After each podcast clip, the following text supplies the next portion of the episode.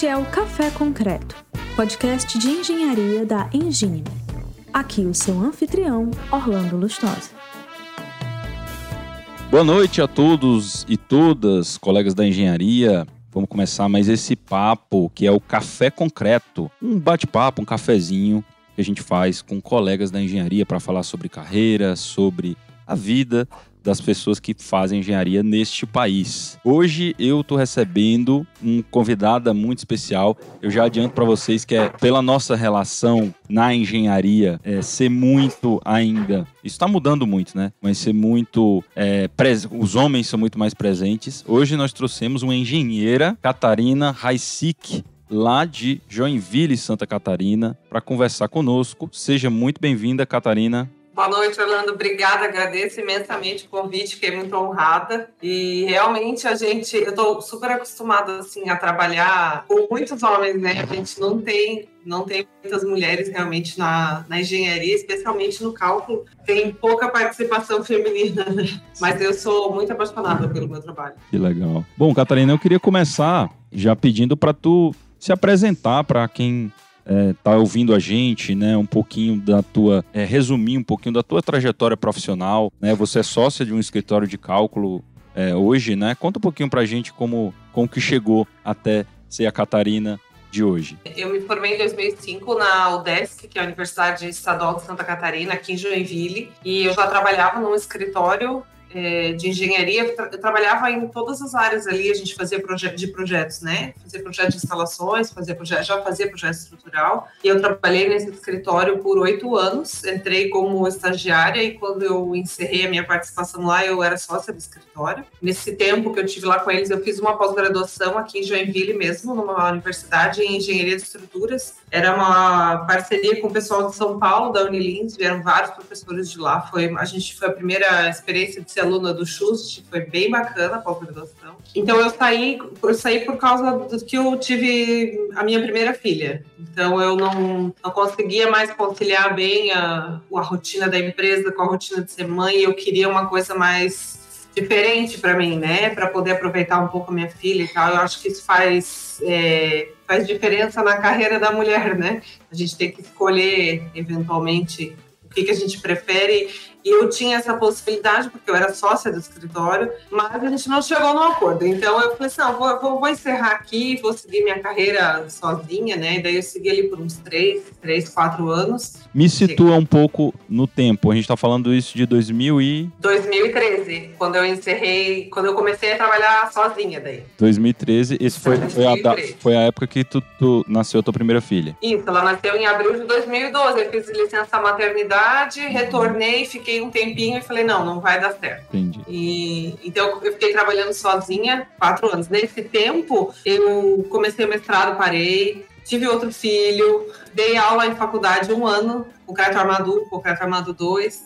E desde que eu já era estagiária, eu conhecia o engenheiro Guilherme, que é, hoje é meu sócio, e a gente começou eventualmente a fazer alguns trabalhos juntos. E assim foi acontecendo, a sociedade foi bem natural. Assim, a gente tinha vários trabalhos juntos, então a gente acabou juntando as máquinas e fizemos um escritório juntos. Então a gente está aí faz cinco anos e meio já de sociedade.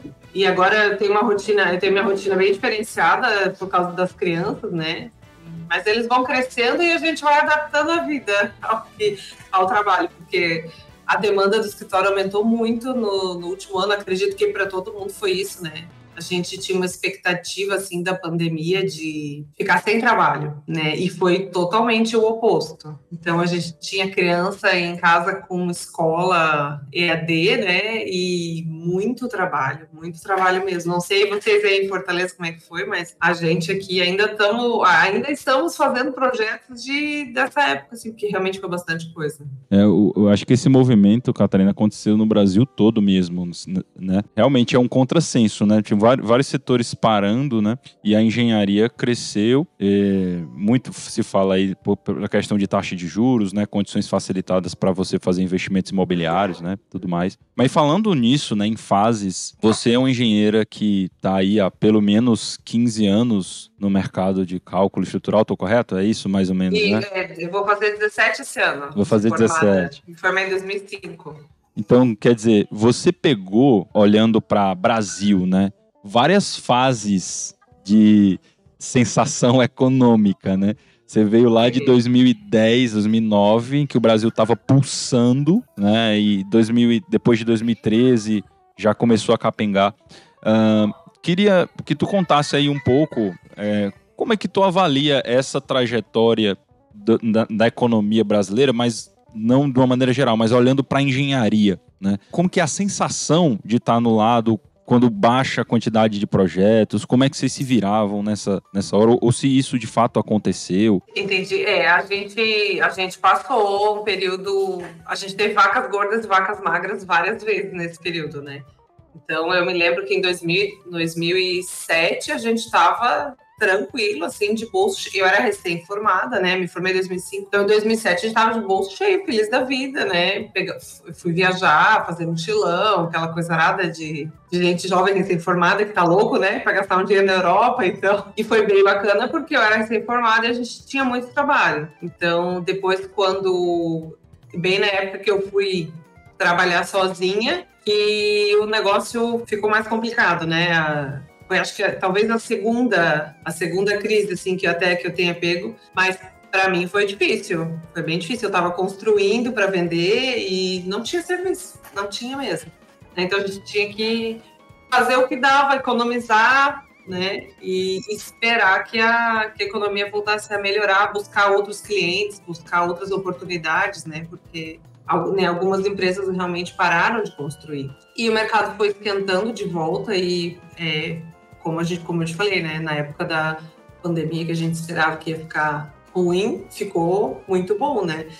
Então, agora, eu estava discutindo isso hoje, inclusive, com um colega, é, algumas pessoas estão dizendo que ah, tem umas previsões, né? As concreteiras estão falando que o, o mercado, o crescimento vai ser zero esse ano mas assim, é zero de um crescimento que já veio aí, sei lá, 30%. Então a gente já a gente subiu. Se a gente crescer zero, a gente não tá ruim, né? Vamos falar bem, tá todo mundo trabalhando pra caramba. Então, se a gente mantém esse ritmo, a gente tá bem. O importante é manter o ritmo, não, deixar cair, né? E o que a gente observa muito é que quando tem uma crise, é, a construção civil para primeiro, né?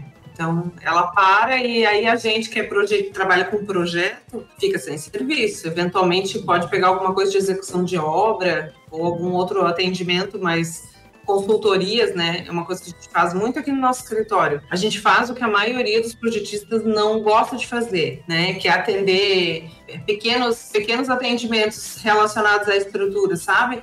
Tem gente que tem é, casa com fissura, tem vazamento, que é devido a problemas estruturais a gente faz muitos atendimentos assim de consultoria. É, ah, quero tirar uma parede. Dá para tirar? Não dá para tirar? Como que eu reforço? Faz, avalia, faz o projeto de reforço estrutural. Né? Então, isso é uma coisa que, inclusive, eu não fazia no primeiro escritório que eu trabalhei. Passei a fazer com o meu sócio agora, porque ele sempre fez isso. E eu acho que é um baita aprendizado sabe? Porque você se desafia a encontrar soluções, a, você se desafia a engenhar soluções, né? Porque nem sempre você tem todos aqueles recursos que você gostaria. Ah, o projeto, qual foi, é, foi executado certinho, com acompanhamento, quem fez. Você não tem as informações, então você tem que se virar com o que está ali, com o que você está vendo e procurar buscar uma solução, né?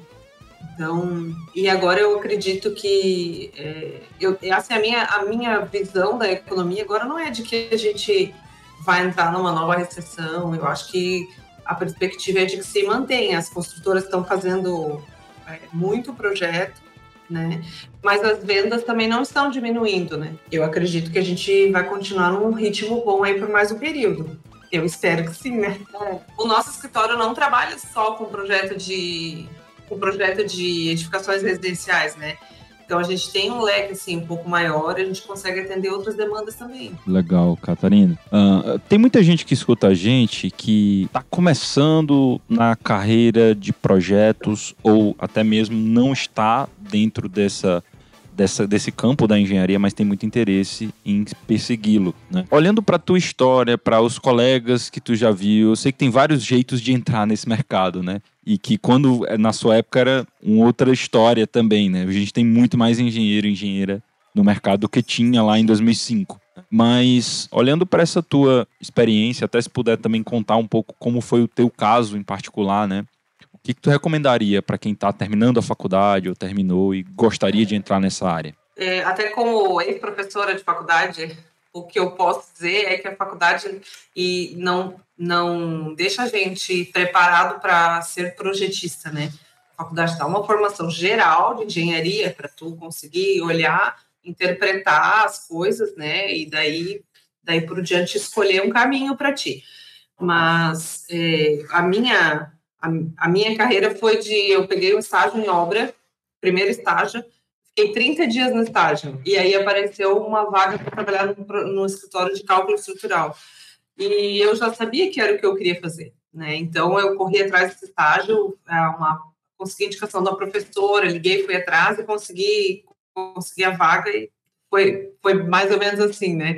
E era o eu tinha outro escritório também que eu queria trabalhar, que era o escritório de um professor, até hoje eles têm uma empresa grande aqui na região, mas ele não, ele estava num período assim que ele não queria saber de estagiário nenhum, então era só lágrimas, não tinha como trabalhar no escritório dele. E o que a gente fala é, para quem está na faculdade ainda, né, é que a, acho que a parte mais importante é fazer estágios. Né? Tem gente que, ah, não dá para fazer estágio porque as matérias são horários desencontrados e tal, mas é super importante é, fazer estágio porque é ali que tu vai aprender realmente como que se vive a engenharia, né?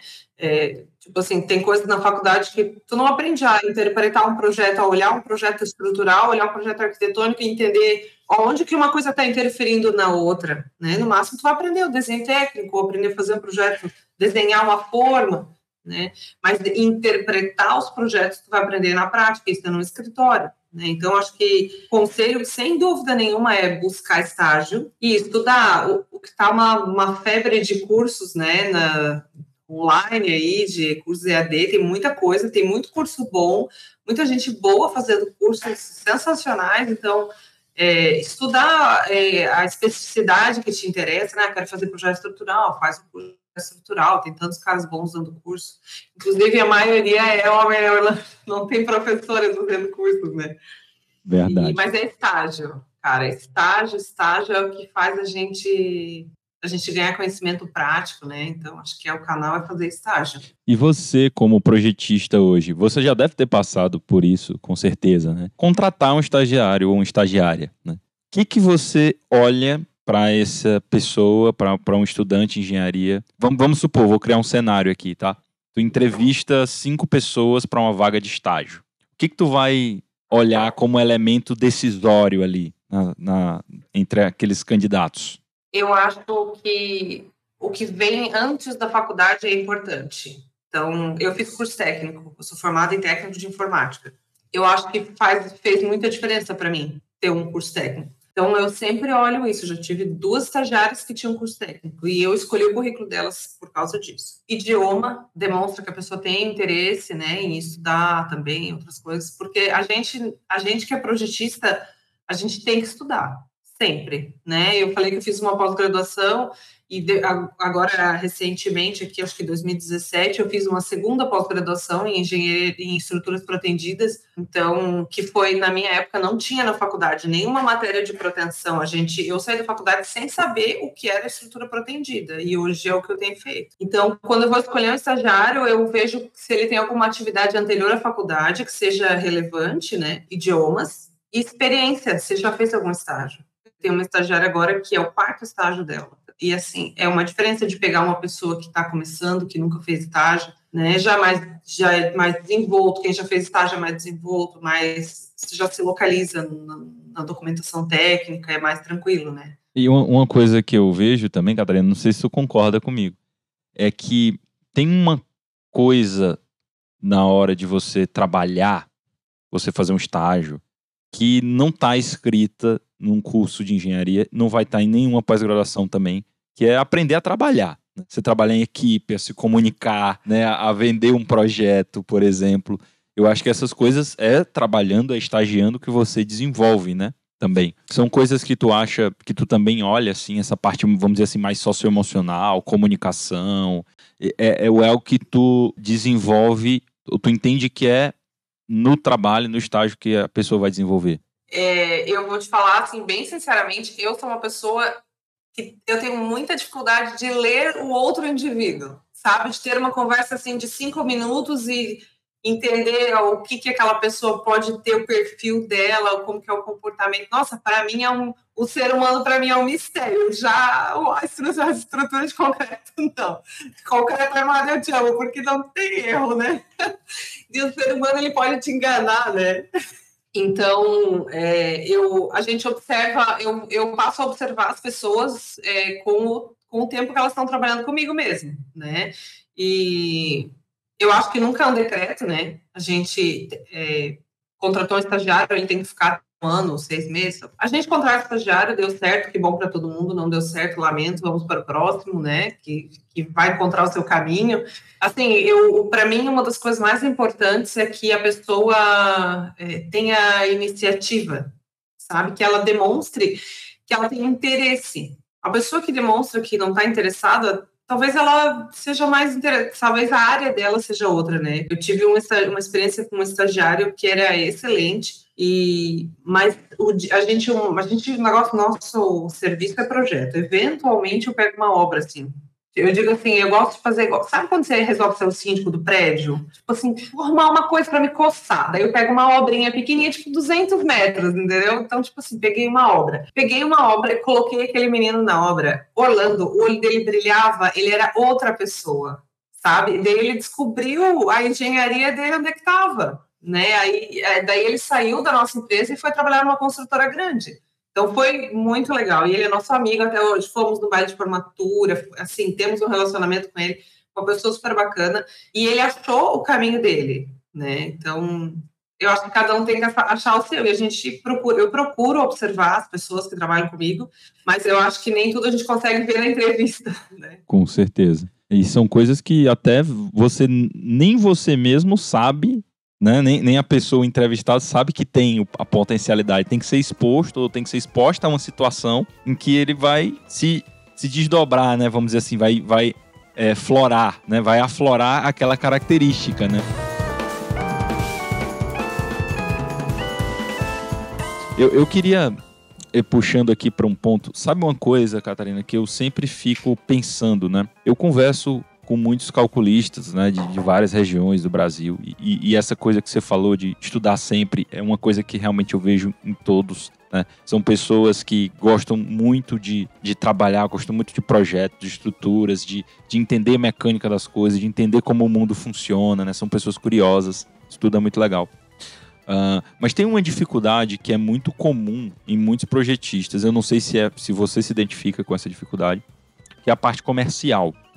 Porque na parte de projetos, a empresa de projetos é uma empresa, né? Então você tem que vender, você tem que agradar seu cliente, você tem que aguentar, às vezes, alguma, alguma situação que não é tão justa assim, mas tem que fazer pelo seu cliente, né? Então, e, e a impressão que eu tenho é que os projetistas não é uma, uma, uma competência inata ou, ou uma tendência do projetista, você acaba tendo que desenvolver isso, né?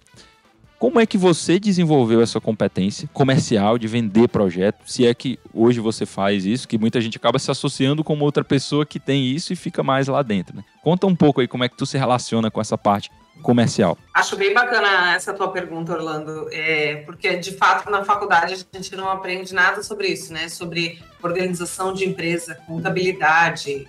Eu lembro de um professor que falou na aula assim, ó, engenheiro civil é uma profissão naturalmente autônoma. E a gente sabe que existem grandes escritórios com dezenas de projetistas, né? Mas não é a maioria. A maioria dos escritórios são escritórios pequenos às vezes é um engenheiro sozinho fazendo grandes projetos e nem estagiário ele tem. Ele faz tudo do começo ao fim, né? Então, a gente, aqui nós somos em dois engenheiros, é, o meu sócio praticamente trabalha só na parte de projeto e consultoria e a parte administrativa, é, é, RH contratação, vendas, é, o vendas também a gente faz junto.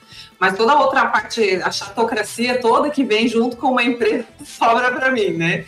Então, e assim, essa coisa de vendas, nossa, eu apanhei. Apanhei para aprender, sabe? Conta pra gente algum caso assim que que, que, foi memorável assim para você, alguma situação que você passou que te foi muito educativa, vamos dizer assim. Olha, eu sou meio ruim de memória das pessoas, até para o projeto, as pessoas, tá, mas quantos metros quadrados tem esse projeto? Eu falei, cara, eu tenho que abrir para ver, eu não sou muito boa assim de lembrar, mas é, assim, ó, que eu posso contar, por exemplo, é que eu já encerrei acordo comercial, porque eu estava me sentindo explorada, sabe? Isso eu já fiz. É, e eu acho que eu acho que isso é uma coisa interessante de se falar, porque eu acho que a gente, como profissional, a gente, a gente tem uma profissão que tem um alto grau assim, né, de especialização, né, de estudo.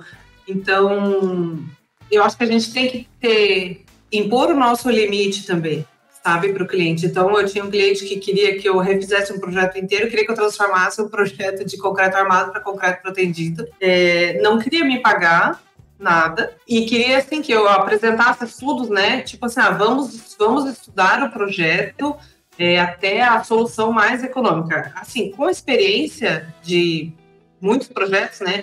A gente olha, faz um lançamento já que eventualmente já vai ser o mais econômico, né? Então, assim, tu vai estudando, de repente tu muda uma coisinha ou outra, mas a gente já tem uma visão global da coisa, né? Com muitos 10, 15 anos de projeto, né? Então, mas isso na época, eles queriam, não, vamos estudar, vamos tentar outra coisa e tal, e Daí eu falei assim, gente, não dá pra trabalhar desse jeito?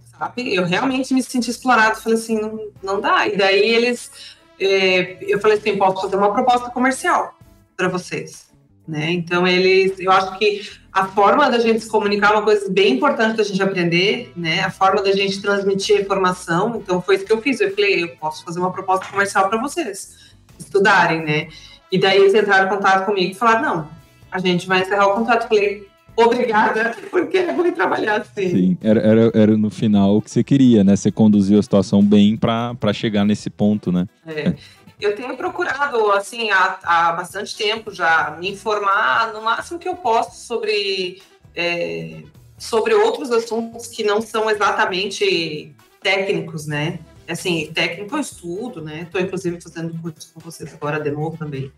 Mas é, outros aspectos, assim, de gerenciamento, né, que são coisas que a gente não aprende, e assim, se você não é uma pessoa muito organizada, e eu tenho, meu sócio fala assim, todo engenheiro é desorganizado, é bagunçado, tem muitos realmente, né, se você não é uma pessoa muito organizada, é, você criar, a, tipo assim, criar a roda, né, como é que se organiza uma empresa, como é que se gerencia financeiramente, tudo isso já está pronto, você não precisa inventar, então tem que estudar. Então eu tenho buscado isso e vendas, né? Sabe, técnicas de vendas, como que eu posso fazer para me comportar e conversar com o cliente de forma mais assertiva, sabe? Até vou te dizer que talvez pareça uma coisa de menina, né? Mas até uma consultoria de imagem eu busquei, sabe? Para procurar que até assim a roupa que eu uso fique harmônica comigo, de forma que a pessoa não olhe e pense, nossa, que batom esquisito que essa moça está usando. Tipo, em vez de olhar e pensar que profissional bem apresentado, ela tem uma imagem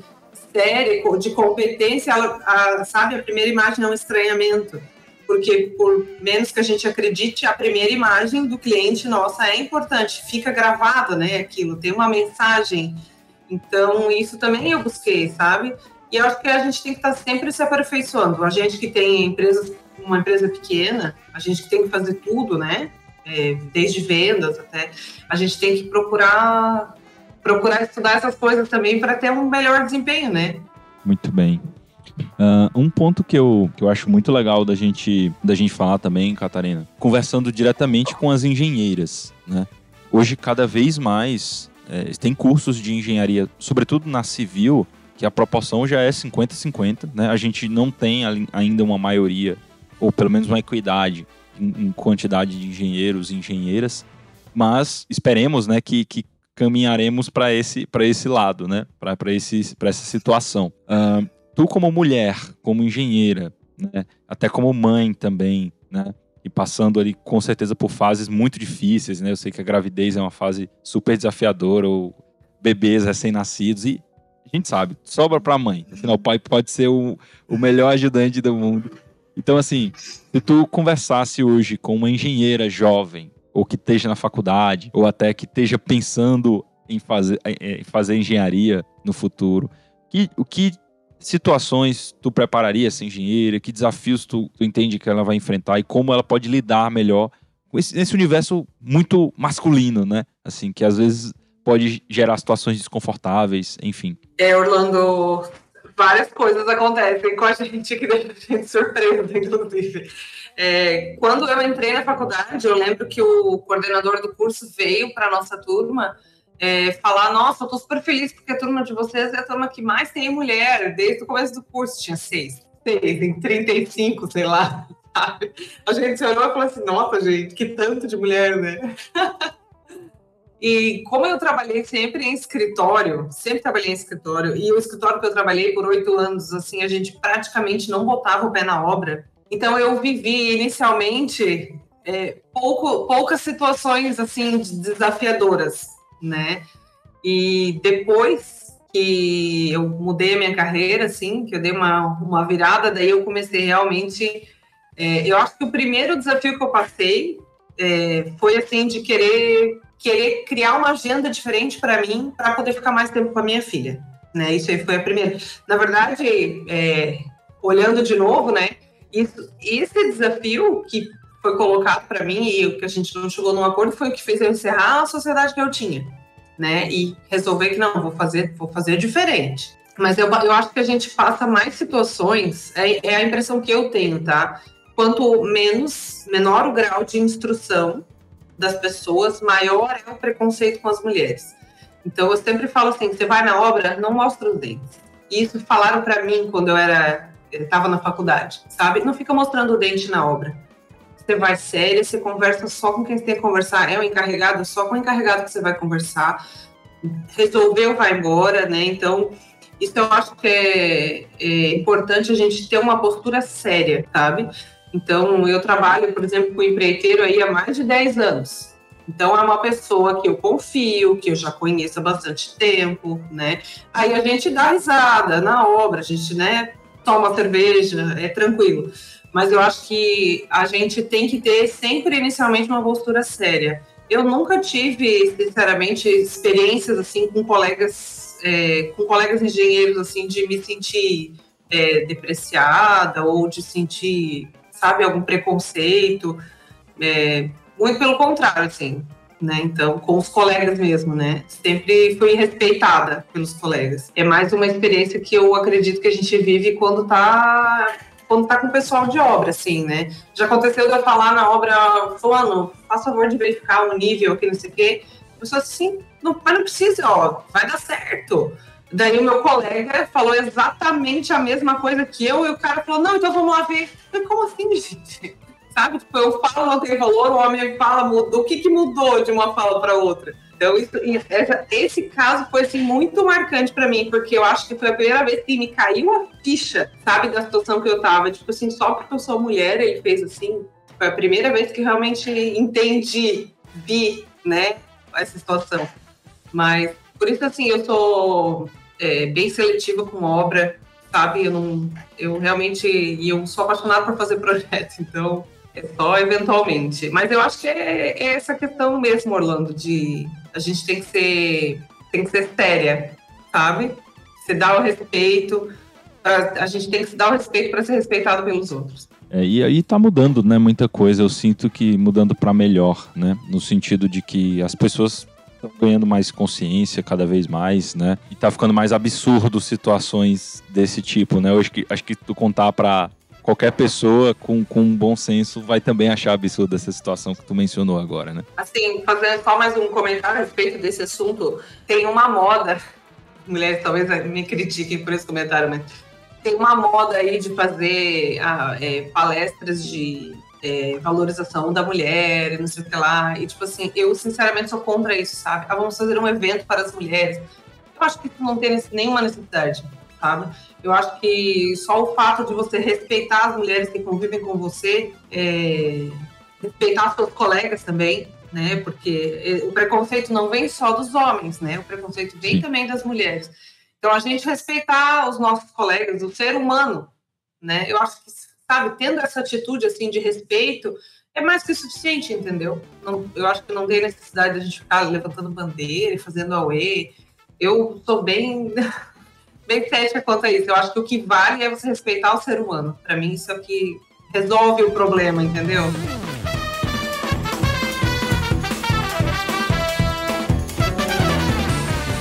Eu queria falar um pouco sobre olhando agora um, para o futuro tá, Catarina? Não só para o futuro em particular, de, seu, da tua empresa, né? Mas o futuro da engenharia, em particular a engenharia de estruturas. Né? A gente tem observado aí é, que o BIM chegou para mexer com muita coisa, né? É uma das, das disciplinas que não serão mais confinadas à arquitetura, né? É que estavam há pouco tempo, agora realmente vai permear, a sensação que eu tenho é que vai permear todo e qualquer ambiente de engenharia daqui para frente. É, como que tu enxergas? Tu vê alguma outra mudança importante que vem acontecendo dentro desse campo? E como é que vocês aí no, no teu trabalho estão buscando se adaptar a essa nova realidade? É, a gente tem visto que é uma coisa que a gente ouvia, né? Quando me formei, assim, o pessoal estava começando a falar sobre isso. E a gente ouvia, ah, vai ser obrigatório, todo mundo só vai fazer isso. Foi tipo, tocaram um desespero na galera da engenharia, né? E daí o troço morreu. Tipo, ninguém queria saber disso. Ah, vou ter que pagar mais uma equipe para ficar fazendo compatibilização, não, o arquiteto faz, não, eu faço aqui dentro. E de repente as empresas estão vendo valor. Eu sempre falo assim: ah, vamos fazer uma palestra é, sobre BIM. Eu falo assim, tá, mas se é uma palestra sobre compatibilizar projeto, não serve para nada. O cliente tem que entender que o BIM tem valor para ele. Então, de que forma você vai mostrar que isso tem valor para o cliente? A hora que ele entender isso, daí o negócio vai embora. E assim, algumas empresas que a gente trabalha realmente estão vendo isso e estão aplicando o BIM. O que eu sinto falta são pessoas com experiência, com vivência. Porque assim, é muito novo né? Então tá vindo muito da faculdade, assim, de empresas da faculdade, sabe? Aquelas empresas que são internas da faculdade, o pessoal começa a trabalhar, prestar serviço lá dentro mesmo. Eu acho que falta, assim, ó, vivência de obra, sabe? Porque é igual fazer projeto. O desenho aceita tudo, o papel aceita qualquer coisa, mas não necessariamente você vai conseguir executar aquilo. Né? Quantas vezes a gente, como calculista, tem que ir na obra para dizer como montar alguma coisa porque a gente desenhou de um jeito ou automaticamente saiu aquele detalhe e na obra o cara tá lá se matando não consegue montar. Então a gente tem que ir lá e tem que dar um jeito, né? Então o, eu acho que isso, essa experiência, essa vivência, sabe? De como é que se faz uma instalação, como que resolve um problema de instalação, é, uma interferência, né? E, e essa experiência falta para quem compatibiliza BIM. Às vezes a pessoa nem sabe como que é uma cordóia, nunca nem viu o material, entendeu? Então, eu acho que isso é super importante, uma vivência de obra. Acho que tem muito, assim, a, a, a contribuir para as construtoras, né? Especialmente para que as obras sejam mais tranquilas. Acho que além da compatibilização, toda a parte orçamentária que o cliente tem de benefício com o BIM é mais importante do que a própria compatibilização, a construção correta do modelo, né? Então acho que é super é, válido. Essa questão, assim, é o que a gente tem vivido, tá? É uma extensão um pouco do prazo de projeto, porque vai e volta muito, né? Sabe? Tem muitos itens e daí vai para instalações, aí volta, aí a gente tem que arrumar tudo, projeto e eventualmente até discutir isso com alguns colegas, né? Eventualmente, tu tem que ter um modelo só para o BIM, porque o modelo com todas as furações em todos os pavimentos fica às vezes tão carregado que tu não consegue calcular. Então, assim, ó, o modelo às vezes ele fica tão carregado e, por exemplo, assim, ah, eu preciso dos blocos de fundação para fazer o caminho de tubulação, de elétrica, sei lá. E tu nem terminou o projeto, tu nem tem cargas, ou, ou tu tem cargas, mas o projeto de fundação não voltou ainda para te dimensionar os blocos, entendeu? Então, aí às vezes demora um pouco o fluxo, a experiência que a gente, a experiência que a gente tem, e os fluxos estão um pouquinho mais lentos, assim.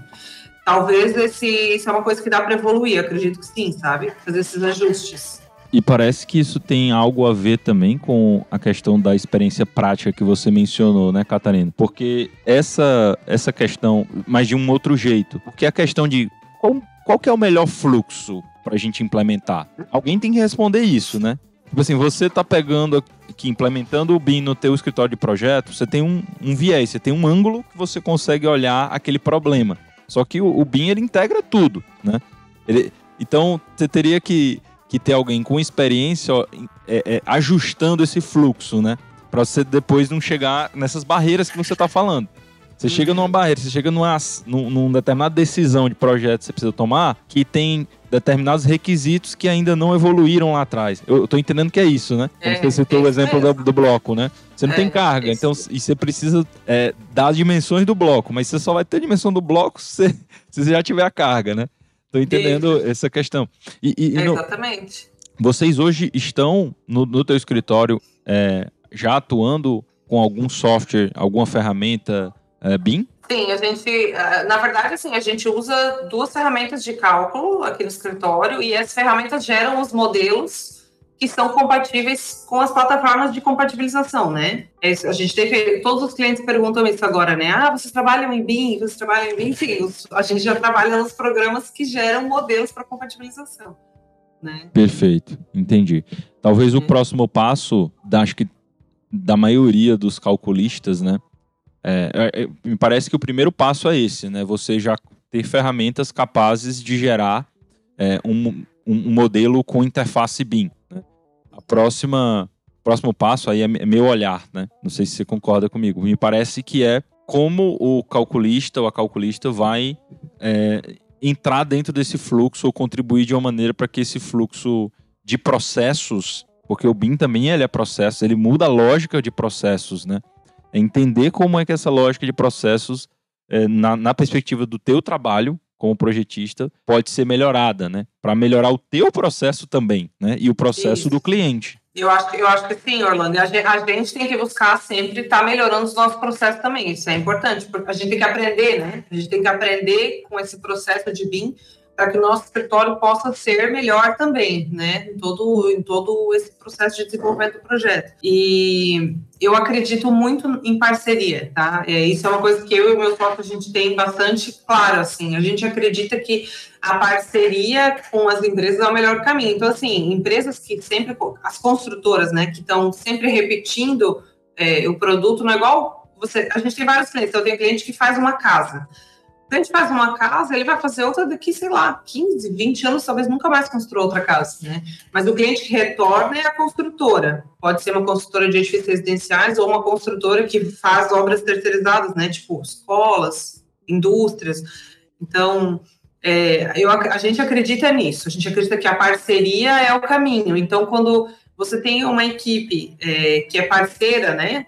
É, então todas as equipes são parceiras, porque num processo a gente é, vai tropeçar, vai errar, vai atrasar, vai demorar, vai, de repente não deu certo, chegou na obra, deu erro, alguma coisa não, não, não fechou, sabe? Teve uma atualização depois que já estava forma, sei lá. Acontece, né?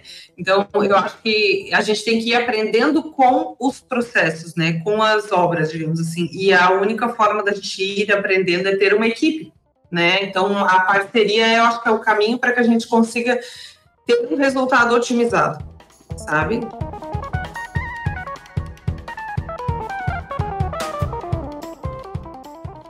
Bem, é, acho que o papo tá bem legal, mas vamos, vamos já nos encaminhando aqui para o fim. É, queria, é, como puxando aqui já as tuas considerações finais também, Catarina, é, te pedir um, uma, uma visão aí olhando para os calculistas, né? É, já falou de quem está entrando no ramo de cálculo, as mulheres. Agora, conversando com calculistas mais jovens, assim, pessoas que estão com cinco anos de experiência, vamos dizer assim. Conheço muitos calculistas que trabalham em escritórios de cálculo, que têm vontade de abrir o seu próprio, de voltar para a sua cidade. Por exemplo, isso acontece muito. Pessoas que são de uma determinada região, aí vão trabalhar num centro urbano maior e querem voltar para sua cidade de origem para abrir seus escritórios.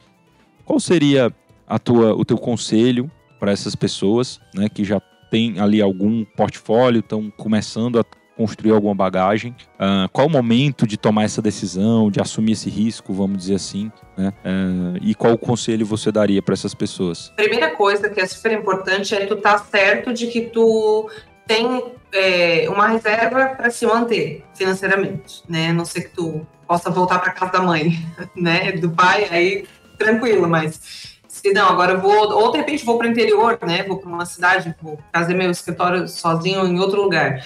É, eu acho que vai, sabe? Se prepara financeiramente, é, busca, busca associações de classe. Eu sou associada aqui em Joinville, uma associação pura de engenharia civil, Associação Joinville de Engenheiros Civis. A gente faz um trabalho bem legal. Eu acho que as associações elas trazem muitas oportunidades comerciais. Então é super importante quando você vai para um lugar onde você não tem contatos comerciais ou eventualmente você nem conhece ninguém, buscar associações, né? É, academia, sabe? Qualquer outra atividade social que você possa fazer para conhecer gente. É... Beach tênis, né? Beach tênis, A gente estava comentando. Vai fazer beach tênis. Exatamente, estava comentando, né? Toda cidade tem um beach tênis agora. É, isso aí. Então, eu acho que. E, assim, ó, quando, quando você se sentir seguro do seu conhecimento, da sua, da sua experiência para ter um escritório sozinho, tenha uma reserva de emergência, busque associações ou atividades para conhecer pessoas. É, não misture o seu dinheiro da empresa com o seu dinheiro pessoa física. Não faça isso, porque vai dar problema para você depois. E vá, o quanto antes você se sentir seguro para ter o seu próprio escritório, é, vá e, e faça. Quanto antes a gente começa, mais sucesso a gente, o, sucesso chega antes, entendeu? Assim, eu digo por mim, eu acho que eu demorei para resolver ter o meu próprio escritório. Então, é, eu tenho um sócio, sim, mas é o meu escritório, né? É a minha empresa, a Top é a nossa empresa. Então, eu tô, hoje eu estou super feliz, assim, a nossa empresa vem crescendo. A gente, em dois anos, a gente conseguiu dobrar de tamanho. Então, acho que tem mercado para todo mundo, tá, Orlando? Tem mercado para todo mundo. Tem mercado para quem quer, de repente, ser um engenheiro que trabalha só com pequenas construtoras, com pequenas construções. Ah, eu tenho 10 clientes, todos eles fazem Minha Casa Minha Vida. Cara, excelente, que bom, porque tem mercado. Ah, eu quero trabalhar só com edifícios grandes, edifícios altos, eu quero trabalhar em Balneário, em Itapema, sei lá. Meu, show de bola. Eu acho que a gente tem que fazer, buscar aquilo que nos satisfaz, entendeu? Não necessariamente aquilo que, é, que parece mais legal para todo mundo, sabe? Se você está feliz com o seu trabalho. É, se você está bem financeiramente, e isso é, um, é uma coisa que é diferente para cada pessoa, sabe? Tem gente que, se não for viajar todo ano, não está feliz. Então, cara, vai buscar um, trabalho que te dê essa oportunidade, né? Tem gente que não, que eu quero ficar em casa no final de semana, todo final de semana, curtindo minhas crianças, minha família, e ter uma vida mais tranquila, eu quero morar no interior. Meu, tem, tem lugar para todo mundo sabe? Tem mercado para todo mundo. O negócio é tu não misturar o dinheiro. super, isso é super importante, que é um erro que muito profissional liberal faz, misturar o dinheiro. E, assim, ter certeza, sabe? Ter certeza de estar tá seguro do teu conhecimento, da tua prática, né, do teu portfólio, de que não tu vai conseguir atender. E sabe uma outra coisa que eu acho que também é super importante, tu ter alguém, um mentor, técnico mesmo, sabe? Então, se tu tiver alguma dificuldade, que tu possa buscar ajuda. É, eu nunca disse não para um projeto. Nunca disse não. Mesmo que eu não soubesse como resolver. Nunca disse não. E quando eu pegava um serviço que eu tinha dificuldade ou que eu não ia conseguir resolver, eu buscava uma mentoria, alguém para me ajudar. Então, eu acho que isso é super importante sabe? Você aceitar todos os desafios, porque a engenharia em si é um desafio. Cara, você se formou engenheiro, você já passou um baita de um desafio. Entrar na faculdade de engenharia, se formar engenheiro, é, né, não é fácil. A gente fazer referência dos materiais um, dois, concreto, pô, é difícil, né, gente? Então, é, essa questão de ter um mentor, eu acho que é bastante importante. A gente tem feito, inclusive, isso é uma coisa que eu gosto demais de fazer é, fazer mentoria para engenheiro, engenheiro recém-formado, sabe? Então, uh, o engenheiro manda projeto para a gente, a gente faz um call, discute, é, a gente dá as nossas opiniões. Eu sempre falo assim, ó, cara, eu não estou criticando o teu projeto, eu estou te falando o que eu entendo que é uma boa solução para esse teu desafio, com base no meu, na minha experiência, na minha vivência, no nosso, né, na nossa experiência aqui do escritório. Então, eu, e assim, assim como a gente tem essa disposição de fazer isso, que é um trabalho que é um trabalho que não dá muito dinheiro, tá? não dá, mas é um trabalho bacana, entendeu? Eu acho que contribui até um trabalho social, digamos assim, contribui para a formação geral dos engenheiros, né? É, assim como a gente está disposto a isso, tem outros engenheiros também que estão, Né? Então, acho que esse é o caminho. Muito bom, muito bom, Catarina. E tem uma, uma outra coisa mais nessa questão da mentoria que você falou, né? Que quando uma obra, uma estrutura não fica legal, eu acho que toda a engenharia perde um pouco, né? Então, assim, insegurança, inconfiabilidade, né? Tipo, ninguém gosta de ver um, uma obra com problema, né? Tanto que a gente sempre fala, discute e, e então assim é, é uma questão até de proteção social mesmo, né? O nosso o trabalho do engenheiro de uma maneira geral e sobretudo do projetista envolve risco, né? Envolve risco, inclusive é, não só riscos financeiros, né? Mas riscos para o cliente mas riscos de vidas, etc. Então é super importante, sim, eu concordo com você, que existe uma rede de apoio é, que, que, que quem é mais novo precisa buscar e quem é mais experiente oferecer também. Né? Muito legal essa sua colocação da mentoria. Bom, Catarina, te agradeço demais aqui pela conversa, conversa leve, conversa aberta, e eu tenho certeza que quem ouviu a gente até agora saiu com alguma coisa legal para levar para si, talvez até estimulando para algum caminho aí, alguma coisa que estava travada. E isso, com certeza, foi com tua ajuda. Então, obrigado. Abro aqui o espaço para tu se despedir também. Ah, Orlando, nossa, muito obrigada pelo convite. Fiquei assim super feliz mesmo, super honrada de poder estar aqui para poder compartilhar um pouco assim da minha história, da minha experiência.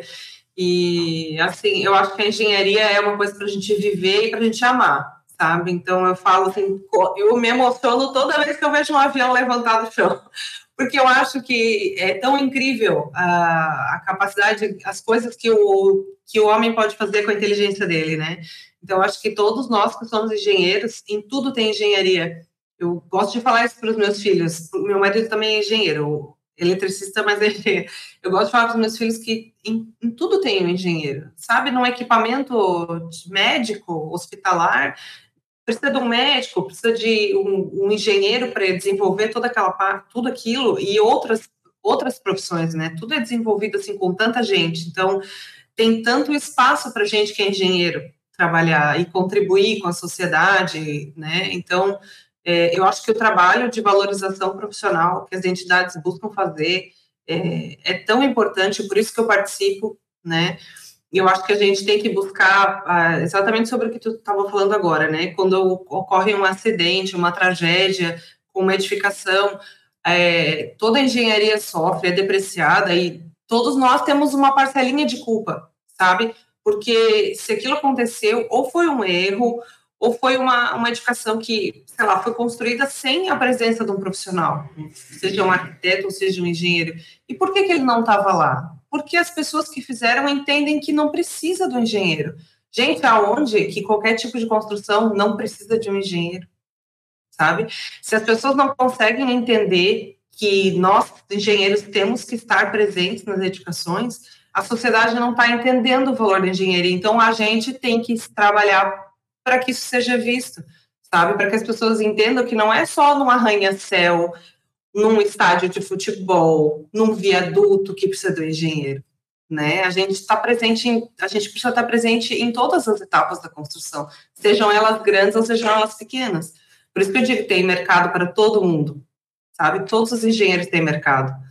Então, eu espero que o nosso Brasil tão querido, tão grande, tão vasto, né, possa é, continuar se desenvolvendo e que ele possa, que as pessoas possam valorizar mais, que nós, engenheiros, que as, que as associações pelo país todo possam trabalhar mais para fazer as pessoas entender o valor que a gente tem, que o nosso trabalho tem para contribuir para o bem e da sociedade, para a segurança de todos. Fantástico, Catarina. Obrigado demais. Excelentes, belas palavras para nosso encerramento aqui. Desejo tudo de bom para você, para sua família, tá? E a gente vai se falando mais um abraço para todo mundo que ouviu a gente até agora. Até a próxima, pessoal. Esse podcast é uma produção da Engenime, cursos práticos de engenharia. Acesse www.engenime.org. A trilha é Lingus, de Snark